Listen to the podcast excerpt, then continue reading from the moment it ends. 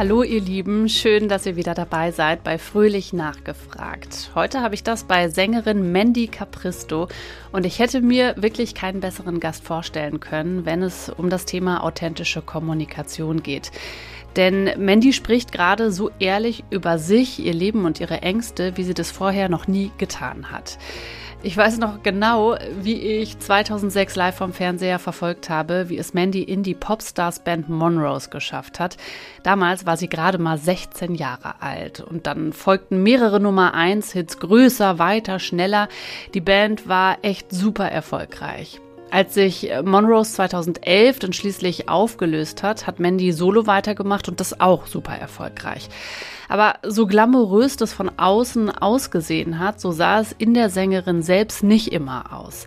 Mandy hat gerade ein Buch geschrieben, das ich euch wirklich sehr ans Herz legen möchte. An erster Stelle bin ich Mensch heißt das und mich hat Mandy damit wirklich sehr berührt. Im Interview spreche ich mit Mandy über die schwerste Zeit in ihrem Leben, über ihre Panikattacken. Sie erzählt mir, wie es dazu kommen konnte, dass sie wirklich so an ihre Grenzen gekommen ist.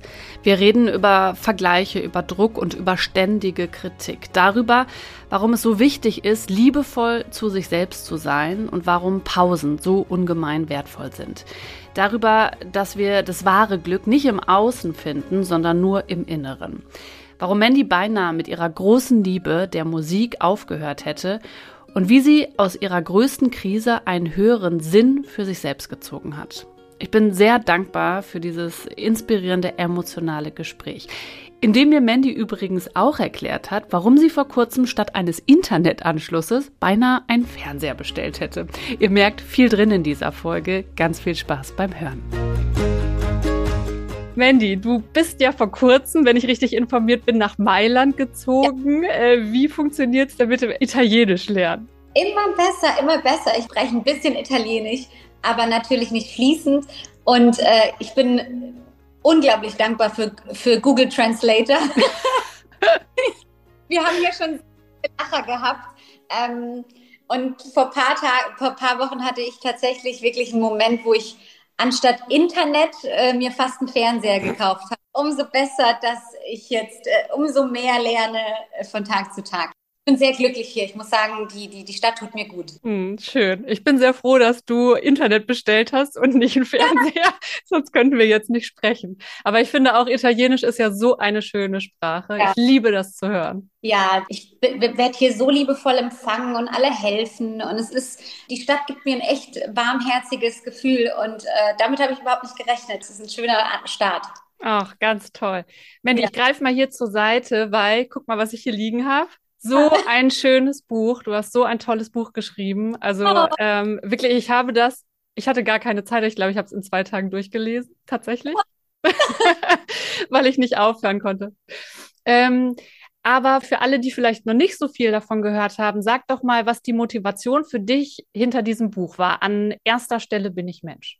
Wow, ähm, ist eine ganz schwierige Frage. Die kann man schwer irgendwie mit einer Antwort beantworten. Ich ähm, habe mir, für mich war ein Buchschreiben tatsächlich nie auf meiner To-Do-Liste. Und, ähm, und, und dann kam diese Anfrage irgendwie 24 Stunden nach Launch von, von, von Felice. Da wusste sag, ich aber noch. Sag ganz kurz ja. einen Satz zu Felice, damit wir alle mit ins Boot holen. Genau.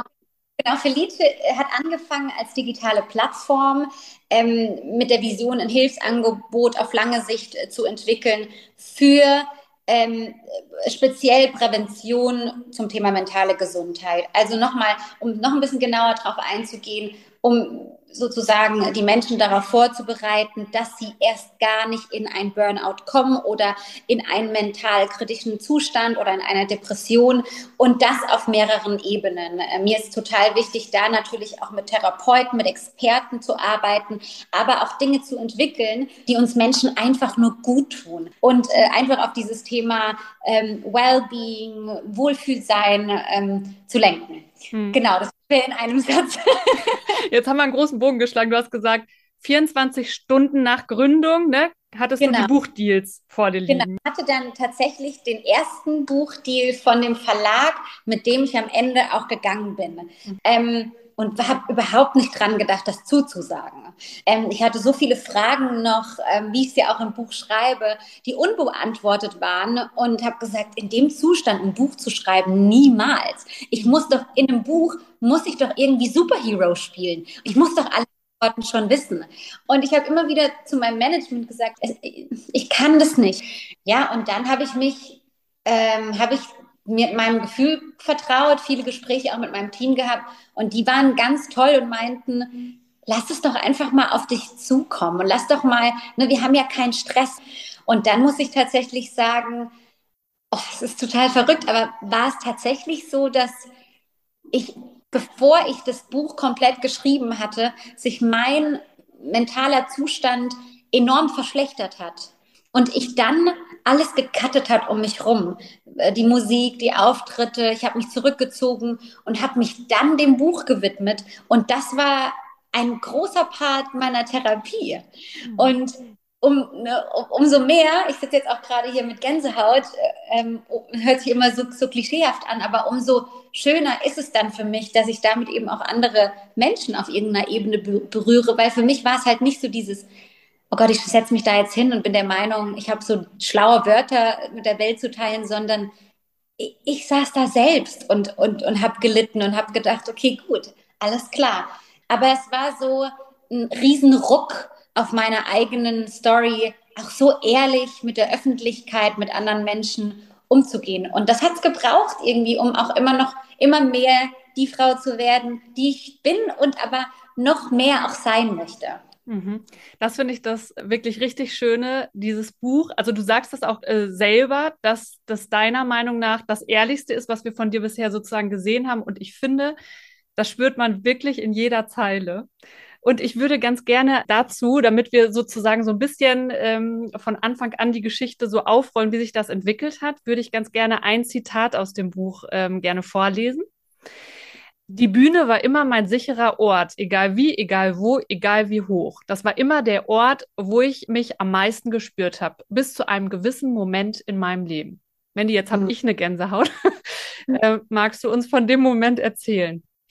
Ja, also es ist auch jetzt gerade, wo du den Satz äh, vorliest und immer wieder, wenn ich auch diese Quote äh, in meinen Screenshots äh, auch in meinem Handy finde, berührt mich das noch immer, weil es halt nicht nur einfach eine Quote ist, die in einem Buch steht, sondern weil diese Quote, also hinter dieser Quote stecken enorm viele Tränen, enorm viele zweifelnde Nächte, ähm, Nächte, in denen ich meine, ich sag auch jetzt ganz ehrlich, Existenz als Musikerin angezweifelt habe. Ähm, super viel, was damit kommt. Ähm, die Bühne war einfach immer der Ort, an dem, obwohl so viele Menschen da waren, an dem ich immer so das Gefühl hatte, die Bühne nimmt mich an die Hand und lässt mich so sein, wie ich bin und holt so viel aus mir raus, ohne Bewertung. Und hat mich einfach enorm fühlen lassen. Ähm, ähm, das war äh, relativ lange auch so, ähm, bis zu dem Moment, dass ich mit der Bühne und der Musik angefangen habe, einen enormen Druck zu entwickeln. Es, ist, es war eine Zeit in den letzten Jahren, in denen ich nicht in, in, im Alignment meiner Werte war bezüglich der Person, die ich bin als Künstlerin, bezüglich der Person, die ich bin als Freundin, als private Person und habe mich einfach in zu vielen Diskussionen gefunden, in denen ich persönlich Kompromisse eingegangen bin, weil ich einfach ähm, äh, ein harmonievoller Mensch bin. Es hat die Passion genommen, es hat die Passion genommen, die Leidenschaft, die Freiheit, die Leichtigkeit und ich habe unter allem nur noch dieses, ich muss, ich mhm. muss das machen und alleine das zu Hause Demos anhören hat mir Beklemmungen erschafft, weil ich unter so viel, um es jetzt mal so ehrlich wie möglich auszudrücken, wie ich es, glaube ich, noch nie gesagt habe. Ich wurde einfach permanent kritisiert für alles, was ich getan habe. Und mir wurden so viele Dinge in dieser Konstellation gesagt, die meine Familie und Freunde, die sind ausgeflippt, weil die gemerkt haben, mein Selbstbewusstsein wird, wurde immer schlechter, mhm. äh, wurde immer weniger. Und bis ich dann zu dem Punkt gekommen bin, dass ich nicht mehr ins Studio wollte, sobald ich vom Studio gekommen bin, im Hotel war, Panikattacken bekommen habe, sobald ich eine Bühne betreten habe, dachte ich kipp um, weil ich, ich kann das eigentlich gar nicht mehr und totaler Quatsch. Aber ich, ich war in meinen eigenen Gedanken gefangen und bis zu dem Moment der goldenen Henne wo ich tatsächlich wirklich dachte, ich kippe um und die Panik wurde so schlimm, dass ich ähm, ich, ich muss das mit einem Lachen sagen, weil ich sonst wirklich nach wie vor anfangen würde zu weinen, weil es einfach so mhm. schmerzhaft und wirklich brutal war, dieses Gefühl.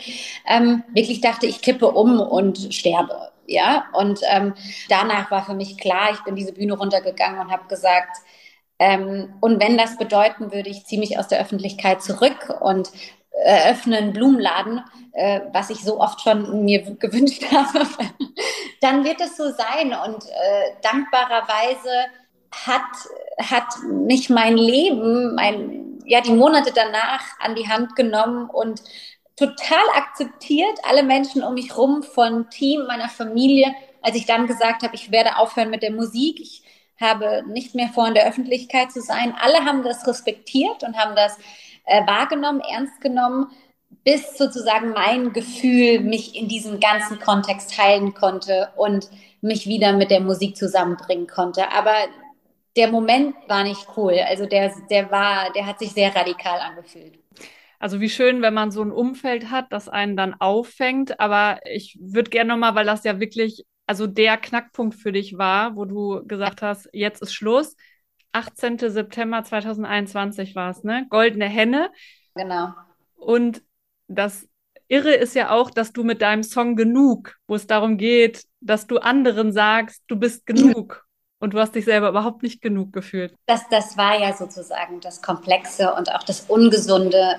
Äh, ich bin, würde behaupten, ein reservierter Mensch, aber ich bin ein sehr ehrlicher Mensch. Und, und, und dann war das für mich so schwierig, äh, diesen Song zu singen, ähm, weil ich einfach weil sich das für mich nicht ehrlich angefühlt hat. Also ich habe einfach in dem Moment nur immer gedacht, oh Gott, wenn die wüssten, wie ich mich fühle, wenn die wüssten, wo mein Selbstbewusstsein ist. Und bis ich zu dem Moment gekommen bin, dass ich mir selbst diese Zeilen einfach jeden Tag gesungen habe ähm, und, und, und auch das als heilend empfunden habe. Ähm, aber natürlich war das ein Struggle. Ich konnte nur mein Bestes geben. Ich glaube, das habe ich getan und ähm, und weiß aber, dass ich heute Dinge ganz anders machen würde. Mhm.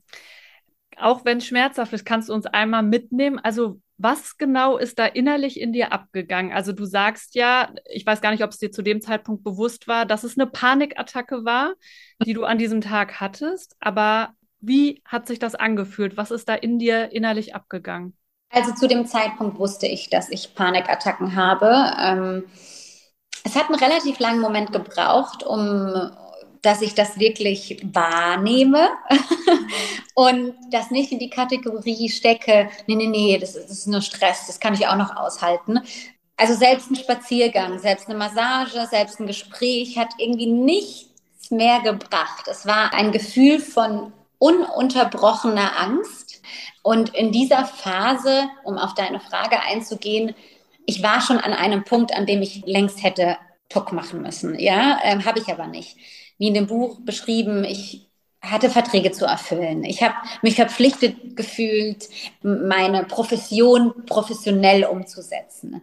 Und dementsprechend habe ich alles weitergemacht, wie ich es äh, davor gemacht habe, aber habe immer mehr gemerkt, dass ich Blackouts bekomme während Interviews, ähm, weil ich so, also um das mal zu beschreiben im Kopf, ich habe mit mir in meinem Gehirn gekämpft. Die, die, die alte Mandy hat gesagt, das ist doch jetzt nur ein Podcast-Gespräch. Und die, die, diese andere Stimme in meinem Kopf hat gesagt, gleich kriegst du ein Blackout, gleich fällst du um, gleich wirst du wieder schwindlig. Und das war ein permanenter Boxkampf, bei dem ich dachte, den kann ich gar nicht gewinnen. Also ich habe das Gefühl, ich wurde immer schwächer, immer schwächer, bis zu dem Tag eben an der goldenen Henne, ich wollte diese Performance einfach nicht machen, weil ich gespürt habe, ich konnte nicht mehr. Aber dadurch, dass ich ja auch immer noch die alte Mandy in mir habe, und die bin ich ja auch, also das sind ja keine zwei verschiedenen Menschen, Ähm, habe ich gesagt, das kannst du doch nicht bringen. Wie würde das denn ausschauen? Was würde das Label denken? Zieht es dein Ding professionell durch? Und wie man auch gesehen hat, wurde ich ja immer dünner. Ich äh, konnte einfach nichts mehr essen, ja, und habe einfach nur noch auf diesen Moment gewartet. Diese Performance war so mein Ziel. Hm. Das, ja, so, so unvorstellbar, wie sich für mich heute anfühlt, so unvorstellbar war dieser Abend auch. Ich finde das auch so krass, weil du sagst, du hast eigentlich gar nicht mehr richtig geschlafen. Ähm, du hattest diese permanente Angst und Unruhe. Vor diesem Auftritt im Auto sind dir die Tränen nur so runtergeflossen, weil du gedacht hast, ich kann das nicht machen. Du hast total abgenommen vorher. Und dann, äh, also das fand ich wirklich krass zu lesen, dann steigst du aus und dann stehen an so einem roten Teppich ja immer die Journalisten. Mhm. Und dann ist die Wahrnehmung dieser Journalisten, die dir ja nichts Böses wollten, aber ist, Mandy, wow. da siehst du toll aus. Wow, so äh, in der Form deines Lebens. Und du denkst dir innerlich, wollt ihr mich verarschen?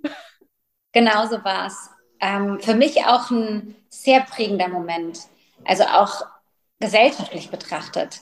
Ich fand das schon sehr berührend, unabhängig von meiner Geschichte, wenn man jetzt auch an das ganze Frauenbild denkt, wenn man an Models denkt, an Vorbilder denkt, an die perfekte Frau oder das ideale Bild dass man das mit Vital in Verbindung bringt. Also die Frage von dem, der Journalistin war dann, sie meinte irgendwie, wow, Mandy, du siehst besser aus wie je zuvor. Äh, du hast den Lockdown genutzt, um Sport zu machen. Und ich, ich konnte nicht lügen in dem Moment, habe gesagt, ich war einfach nur echt gestresst. ja, und, und das hat mich echt, äh, ich habe das dann auch meinen Freundinnen und meiner Familie erzählt danach. Und wir waren echt alle ein bisschen geschockt, ja, weil ich das schon sehr, sehr, äh, ich war echt dünn. Also vielleicht kommt es auch auf den Bildern nicht so rüber, aber meine Familie war da sehr beunruhigt in dem Moment, weil ich einfach nicht mehr, also man hat schon richtig die Knochen gesehen und das, das sah nicht mehr, ich sag jetzt mal, sexy aus, ne? Mhm. Ja. Ja, und dann hast du ja den Auftritt gut durchgezogen, sage ich jetzt mal. Also ich glaube, anders kann man es für dich innerlich gar nicht beschreiben. Also ich habe ihn durchgezogen und interessant auch, auch das ist es niemandem aufgefallen, also den, deinen Allerängsten, aber ich glaube denen, die dir nicht so nahe stehen. Und da schreibst du auch in deinem Buch, und das finde ich auch so wichtig, einfach als Message rauszugeben. Du weißt nie, wie es jemandem geht. Das, das hat meine Mutter schon, als ich jung war, hat sie das schon immer zu mir gesagt, wenn ich angefangen habe, mich zu vergleichen. Hör auf, dich zu vergleichen. Du weißt die ganze Geschichte nicht. Hm. Empathie ist ja auch einer deiner großen Werte, über die äh, schreibst du auch. Jetzt muss ich mal kurz gucken, ob ich das Zitat so schnell finde. Hier habe ich es, glaube ich. Als mein Glück einen Schatten bekam, begann die Empathie für mich selbst. Ich finde einfach, dass Empathie ein so starkes Wort ist. Ähm, vor allem, als ich meine, meine Therapie angefangen habe, hat mir meine Therapeutin damals das Wort nochmal komplett auseinandergenommen. Für mich war Empathie und Selbstliebe schon fast so ein bisschen ein Trendwort. Ja, ja, okay, okay, Selbstliebe, Empathie und so. Aber als sie wirklich anfing, mir Fragen zu stellen äh, über mein Leben und dann auch immer wieder, Frau Caprisso, denken Sie, das war sehr empathisch Ihnen gegenüber? Und mich mit, mit meinem Verhalten, gar nicht wertend, ähm, wirklich zu fragen, ob ich der Meinung bin, dass ich da so fair zu mir war. Das hat viel mit mir gemacht, weil ich angefangen habe, alles in meinem Leben mal genauer unter die Lupe zu nehmen und mich so zu behandeln, wie ich meine beste Freundin behandeln würde. Und ähm, Empathie startet schon alleine beim Bewerten, wenn wir irgendwie uns, uns ne, wie wir alle halt sind, ach Mensch, das war jetzt aber wieder nicht gut, jetzt bist du wieder fünf Minuten zu spät gekommen oder die 35 To-Dos von deinen 90 To-Dos am Tag hast du auch wieder nicht geschafft. Und sich da so fertig zu machen, ne? äh, wie wir das oft machen, wenn wir da Empathie reinpacken und sagen, hey, es ist alles in Ordnung, es ist, ist gar nicht so schlecht, wie das jetzt gerade war und ich bin stolz auf dich, wie du das jetzt gerade gemacht hast und wie du die ganze Situation handelst, diese Empathie an der Hand zu haben, hat mir in meinem Heilungsprozess enorm geholfen, weil ich angefangen habe, Stolz zu empfinden und, und auch, ja, okay, das war jetzt vielleicht gerade nicht das Beste, aber vielleicht denkst auch du nur gerade, dass das gar nicht so ist. Vielleicht war das, wenn man das jetzt mal so relativiert und auch im, im Vergleich dann doch irgendwie mit anderen Sachen sieht, war das doch echt schon ganz cool. Du wirst, ne, du wirst immer gesünder, du wirst immer stärker, du, du bleibst dran, du bist mutig. Und wenn man andere Wörter einfach für, für sich nutzt im Umgang, dann, dann kann das wirklich das Leben verändern. Also ich kann nur von meiner Reise sprechen und mein Leben hat sich enorm verändert mit Empathie und Selbstliebe. Total schön zu hören. Du hattest einen Glaubenssatz. Ich muss gestehen, da fühlte ich mich ein bisschen ertappt. Also ich habe es auch schon ein bisschen geschafft, den loszuwerden, aber so einen ähnlichen hatte ich, glaube ich, auch. Ruh dich nicht aus, das ist nur verlorene Zeit. Ausruhen das, das, das habe ich einfach nicht gespürt. Also, es was not for me. und ich dachte, also auch selbst so, wenn ich, wenn ich auch zu Hause war und einen Off-Day hatte, dann habe ich halt die Wohnung aufgeräumt. Mhm. Und habe halt irgendwas gemacht, was konkret war, wo ich danach ein Ergebnis sehen konnte. Ich habe meinen Kleiderschrank sortiert. Ich habe äh, alles gemacht, dass ich mir sagen konnte, du hast heute was geschafft. Und Du, du, du, du, Ja, es ist, so es ist so verrückt, ne? Als wenn du dir selber beweisen musst, dass du was leisten musst. Und, und, und das sind ja so Sachen, die hat man als Kind ja nicht. Mhm. Also, wie oft Leute zu mir gesagt haben, oh ja, und dann einfach mal so faulenzen. Oh, das konnte ich gar nicht mehr faulenzen. Faulenzen. Ja, wenn ich dann einen Off-Tag habe, habe ich halt wieder eine neue Songidee geschrieben. Oder wollte meinem Hund habe ein YouTube-Video angeguckt, um meinem Hund was beizubringen. Und auch das, muss ich sagen, hat mir meine Therapeutin wieder dieses Bild neu bemalt. Sie meinte, Frau Capristo, auch da, raus aus der Bewertung. Auch das ist eine Seite, warum Sie da sind, wo Sie heute sind. Weil das ist, das ist ein Gefühl in Ihnen, was einen Drive entwickelt hat über die Jahre. Wenn ich immer diese Couch-Potato-Mentalität gehabt hätte, hätte ich nicht 10.000 Stunden trainiert, um die Performance so gut wie möglich zu haben. Und diese Seite möchte ich auch nie verlieren. Mhm. Ich möchte dieser Mensch on stage sein, der sein alles gibt für Menschen da draußen, vor allem auch A, für die Musik, die die Menschen berührt, aber auch für Menschen, die ein Ticket sich kaufen von ihrem erarbeiteten Geld. Ich möchte, dass, wenn sie mich sehen, dass ich nicht einfach denke, ach, ich stelle mich dahin, ich singe mal den Song darunter und dann sollen sie sich zufrieden geben. Nein, ich will kämpfen, ich will hasseln, ich will hart arbeiten dafür, dass da eine tolle Show entsteht. Aber ich will genauso für mich entwickeln, dass wenn ich zu Hause bin, dass ich super happy bin, wenn ich ein ganzes Nutella-Glas esse. Oder jetzt ist jetzt wieder übertrieben, ne?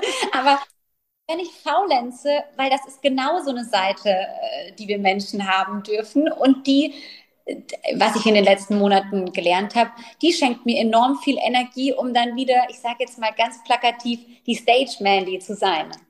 Ja, und das finde ich ist auch so wichtig. Ne? Man könnte ja jetzt auch ins Gegenteil ähm, verfallen und du könntest natürlich anfangen, dich jetzt dafür zu verdammen. Oh, ich, warum habe ich denn, ich bin so blöd, warum habe ich nur gearbeitet, nur gearbeitet? Es ist genau das, was du sagst. Das hat dich dahin gebracht, wo du bist und es ist eine super geile Eigenschaft. Es ja. ist nur wichtig, das Gleichgewicht zu finden. Ganz genau. Ähm, man merkt deine riesige Liebe zur Musik. Aber es mhm. war tatsächlich so, dass es für dich ein realistisches Szenario war zu sagen, ich höre damit auf, ich trete nicht mehr öffentlich auf, ich setze hier wirklich einen Cut, oder? Mhm. Also das war sehr, ähm, war sehr real. Es war wie ein Breakup. Es hat sich angefühlt wie, eigentlich will ich das gar nicht, aber ich denke, das ist jetzt sehr vernünftig. ich hatte irgendwie so das Gefühl, das ist mein einziger Weg, dass dieses Gefühl stoppt. Ich hatte das Gefühl, dass dieses Leben, in dem ich bin, seit ich so jung bin und dieser permanente öffentliche Druck und das permanente Bewerten und all das, dass, dass das mich dazu gebracht hat, dass ich so fühle, wie ich fühle. Aber so war es gar nicht am Ende des Tages. Ähm, beziehungsweise ist ein Teil definitiv davon gewesen. Aber Fakt war einfach, dass ich aus dem Moment, in dem ich war, rauskommen musste und einfach Dinge anders sehe. Und ähm, das habe ich gemacht und dementsprechend hat sich dann auch mein Grundgefühl komplett verändert zu dem, was ich mache. Ähm, es hat aber echt sehr viel Analyse gebraucht, warum ich so unglücklich bin und warum, also was ich einfach machen muss in meinem Leben, dass ich gar nicht das Gefühl habe, äh, ähm, dass es nicht im Einklang me meiner Werte ist. Dementsprechend war mir ganz klar, dass wenn ich ähm, mich dafür entscheide, ähm, weiter in der Öffentlichkeit zu arbeiten, dann möchte ich einfach meine Stimme richtig nutzen, sowohl meine Gesangsstimme, aber auch eben die Plattform, die mir geboten wird mit meiner äh, Sprechstimme. Und dementsprechend sind Entscheidungen getroffen worden, wie ähm, Felice mehr Priorität zu geben, das Buch zu schreiben, das Buch aber auch so ehrlich zu schreiben, ähm, Songs zu schreiben mit viel, viel, viel, viel mehr Ehrlichkeit. Ich, ähm, auch wenn die Erfahrung sehr schmerzvoll war, hat es enorm viel mit mir gemacht und äh, so mein ganzes System einmal durchgerüttelt und hat mich auf den Boden gesetzt und hat mich das Leben anschauen lassen, zu sagen, so, okay, wenn, wenn morgen dein letzter Tag wäre, was würdest du machen ähm, mit deiner Stimme? Wen würdest du erreichen wollen? Wie willst du deine Zeit investieren? Und so mache ich es jeden Tag. Und das habe ich vorher nicht gemacht. Da habe ich gemacht, um es zu machen. Und heute mache ich mit Sinn alles, was ich mache. Und selbst wenn ich meine Pflaumen sortiere. ja, man merkt, du hast dich ja auch sehr viel mit dir selber auseinandergesetzt. Ich glaube, das machen wir in unserem alltäglichen Leben viel zu wenig oder es geht sehr oft unter bei all den Aufgaben, die wir so haben. Und das ist eine ganz ja, große Reflexion, ne? Was ist mir wichtig im Leben? Wofür stehe ich? Dass man das für sich mal sortiert. Ja, und mhm. das auch, deswegen hatte ich, war es mir auch so wichtig, das Thema Werte im Buch anzugehen. Werte ist auch so ein, so ein Wort, was wir alle kennen, ähm, aber Werte ähm, haben so einen großen Einfluss darauf, bezüglich unserer Identität, bezüglich dem Job, den wir aussuchen, so viele uns aussuchen. Es gibt so viele Menschen, die, ähm, was ich total verstehen kann, die einen Job ähm, annehmen, leben, um einfach zu überleben, die eine Familie zu Hause haben, äh, ernähren zu müssen ähm, und manchmal auch einfach nicht das Privileg haben zu sagen, so mache ich das heute nicht mehr. Dementsprechend weiß ich, dass ich auch in der einen oder anderen Situation privilegiert bin und gehe damit auch sehr, sage jetzt mal, ehrenvoll um. Nichtsdestotrotz denke ich, dass es einfach unglaublich wichtig ist, dass dass jeder Mensch sich das für sich nochmal ein bisschen genauer anschaut. Was sind meine Möglichkeiten? Was kann ich in meinem Alltag wirklich verändern? Was ist möglich? dass ich trotzdem den Kühlschrank voll bekomme, aber dass ich trotzdem auch mich priorisiere und, und nicht nur versuche, alle um mich herum glücklich zu machen, von dem Chef bis zu den Kollegen, bis zu den Kindern, bis zu dem Ehemann. Und ich glaube einfach, dass ähm, Step by Step wir brauchen alle um, und haben einen Weg vor uns, um an dem Ziel anzukommen, vielleicht an dem wir irgendwann mal sein wollen. Aber ich denke, mit so kleinen Veränderungen am Tag wie, nee, ich kann jetzt gerade mal nicht. Ich habe jetzt mal 15 Minuten Zeit für mich.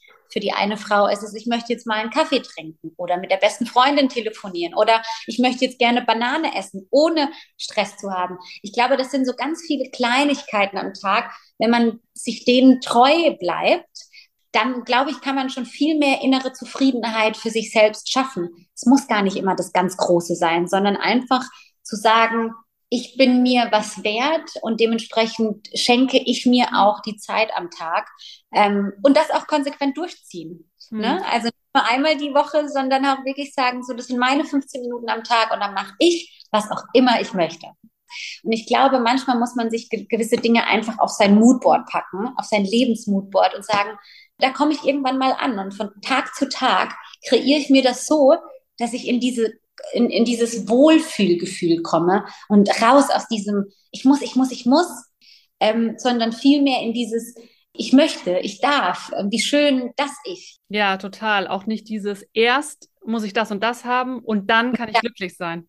Absolut, absolut. Auch das waren Gespräche, die ich, und die habe ich auch heute noch. Also es ist jetzt nicht, ich habe jetzt nicht die Wunderpille äh, erfunden oder die hat mir jemand gegeben und ich habe die Momente nicht, aber es geht darum, es sind nicht die Situationen, sondern wie wir die betrachten und wie wir mit ihnen umgehen. Ähm, eine, eine Sache, die ich unbedingt noch mitteilen möchte, weil ich das so wertvoll fand. Ähm, meine Therapeutin hatte irgendwann, irgendwann habe ich ihr erzählt, dass ich ein bisschen im, im, im, ja, ein bisschen verwirrt bin, wie ich, wenn es mir schlecht geht, meiner Freundin sagen kann, dass ich gerade, ich kann, ich, ich kann gerade nicht noch, noch ihre Probleme verarbeiten. Mhm. Weil ich mich dann, ich hatte dann das Gefühl, wenn ich jetzt nicht für sie da bin, dass ich einfach keine gute Freundin bin.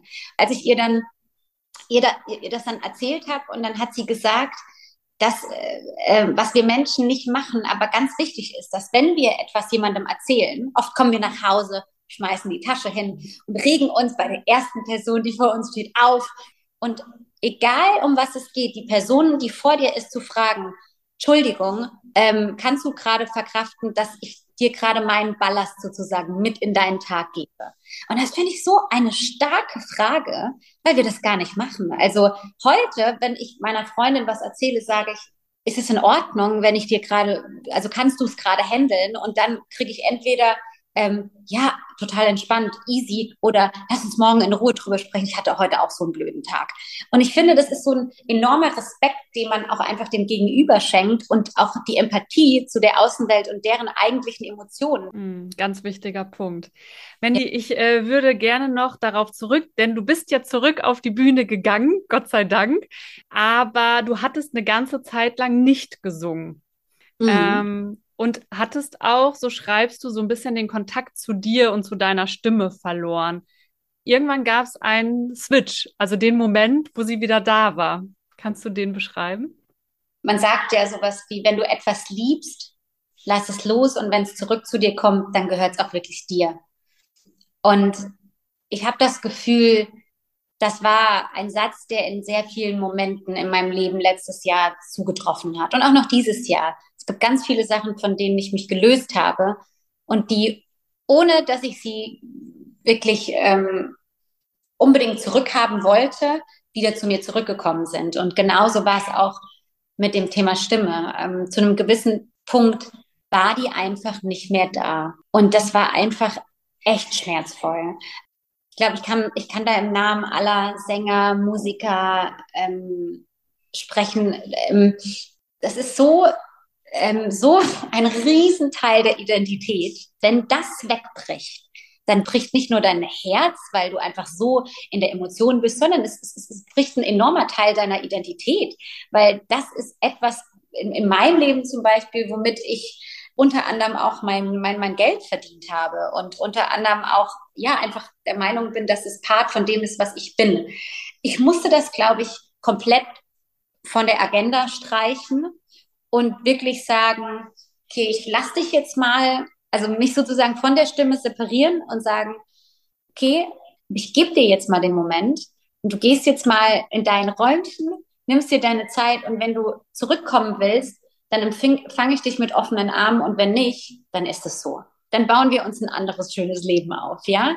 Und so war es dann. Also ich habe das Thema einfach komplett ruhen lassen ähm, und bis zu dem Moment, dass ich das Gefühl hatte, dass ich alle Knoten, alles, was sich ja, monatelang angefühlt hat, als würde man mir die Luft nehmen, von Tag zu Tag lockerer wurde, bis ich irgendwann mich in einem Moment gefunden habe, wie als würde Wasser fließen und, und, und die, die Stimme wieder ihren Moment gebraucht hat. Und jetzt habe ich einfach so das Gefühl, dass es sich alles wieder reiner anfühlt und ähm, so, wie sich einfach anfühlen soll.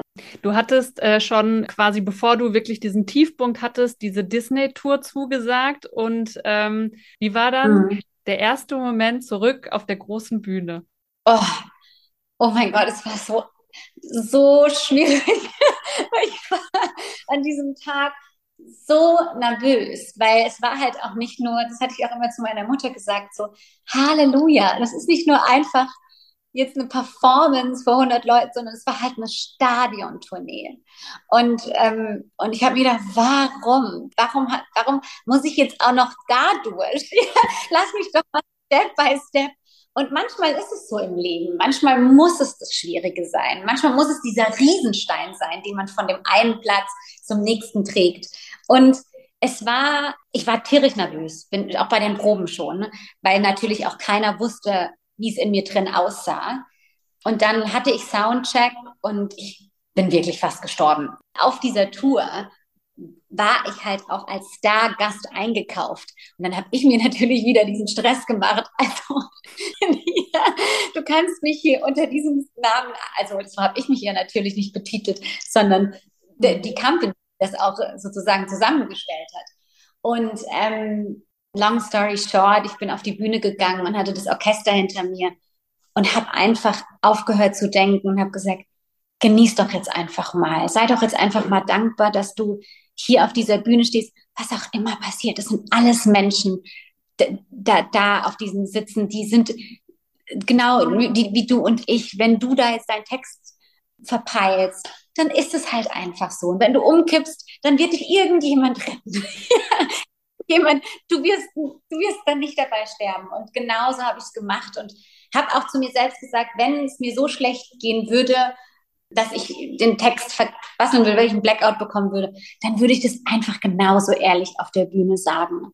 Und habe mir die Freiheit gegeben zu erklären, wie es mir gerade geht. Und das hat, glaube ich, so viel in meinem System einfach beruhigt und hat dieses, ich muss als dieser Star-Performer auftreten und nicht dieser Mensch, der dahinter ist, der so viel Struggle hatte, um diesen Disney Mulan-Song zu performen.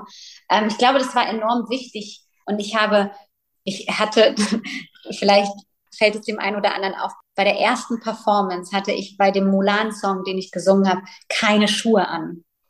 Und ich habe die Disney-Verantwortliche aus den USA darum gebeten, ich möchte bitte ohne Schuhe auf die Bühne gehen. Und ein paar Stunden vor der Show wurde es mir dann verboten, aus Sicherheitsgründen, dass Disney das nicht verantworten kann. Und mir war das aber so wichtig, weil ich so ein Barfußmensch bin. Und wenn ich barfuß laufe, mich so geerdet fühle, dass ich sie in einem Gespräch darum gebeten habe und ihr von meiner Geschichte erzählt habe und gesagt habe, dass ähm, ich echt keine einfachen, da werde ich echt emotional, wirklich keine einfachen Monate hinter mir habe und dass es das erste Mal ist, ähm, dass ich wieder zurück auf die Bühne gehe und dass mir das als Mensch ganz, ganz, ganz wichtig wäre, dass ich, egal was mir passiert, wenn meine Füße explodieren aufgrund von Feuer, was auch immer, ich kann alles unterschreiben, aber ich muss barfuß das erste Mal auf die Bühne. Das macht was mit mir. Und sie hat es mir dann erlaubt. Und bei der ersten Performance sieht man, ich habe keine Schuhe an. und ähm, ich musste das am nächsten Tag dann ändern, weil dann natürlich die Disney-Leute das gesehen haben, unser Geheimnis. und ähm, das war in Ordnung, weil ich den ersten Moment barfuß hatte ich habe es dann am zweiten Tag nicht mehr gebraucht. Ich habe es mir dann barfuß vorgestellt. Das sind so kleine Tricks, die uns Menschen manchmal helfen, einfach sich wohlzufühlen in dem, was man macht, auch wenn man sich, um ganz ehrlich zu sein, gerade in die Hosen scheißt. ja. Das äh, ist auch so, das hört ja auch nie auf. Also mit Nervosität und Lampenfieber, sage ich auch immer allen. Das haben äh, die größten Profis, das wird man nicht los. Es zeigt ja auch nur, dass es einem wichtig ist. Und was ich so schön finde, ist zu sehen, dass du da so für dich eingestanden bist. Also das ist so wichtig, dass man äh, für sich selber auch einsteht und äh, du mhm. da gesagt hast und gespürt hast, ich brauche diesen Moment barfuß und jetzt kämpfe ich dafür. Genau, und ich glaube gerade auch viele Menschen, und ich würde, ich würde nicht behaupten, ich bin ein, wie man immer sagt, People-Pleaser. Das bin ich nicht. Ich habe schon meine eigene Meinung und hinter der stehe ich und, und, und kann die auch durchsetzen. Ich glaube, da, da kommt so der Widder in mir raus aber ich möchte immer Harmonie haben. Und früher hätte ich vielleicht, wenn sie gesagt hätte, nein, hätte ich, oh, ich möchte jetzt nicht, dass sie irgendwie denken, ich bin eine komplizierte Künstlerin und hätte mir so ein Kino gemacht, dass, ja, okay, dann, dann geh doch einfach auf die Bühne und mach das für den Kunden. Und für mich ist das ein Big Deal zu sagen, nein, ich, ich, ich brauche das jetzt. Und das habe ich auch gesagt, ich brauche das, um die beste Künstlerin heute Abend zu sein, die ihr eingekauft habt. Und für all die Menschen da draußen.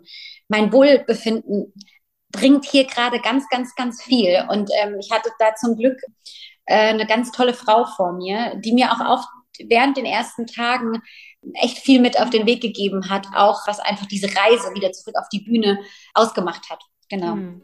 Mandy, vielen, vielen Dank. Ich wollte dir noch eine Sache persönlich sagen. Und zwar schreibst du am Ende deines Buches, dass es für dich das Schönste wäre, wenn du so ein bisschen Felice in den Menschen hinterlassen kannst. Und wollte dir nur sagen, bei mir hast du das auf jeden Fall geschafft. Oh. Vielen, vielen Dank. Das ist echt sehr, sehr wertvoll für mich. Ich hoffe, das kommt rüber. Vielen, vielen Dank. Das freut mich ganz toll.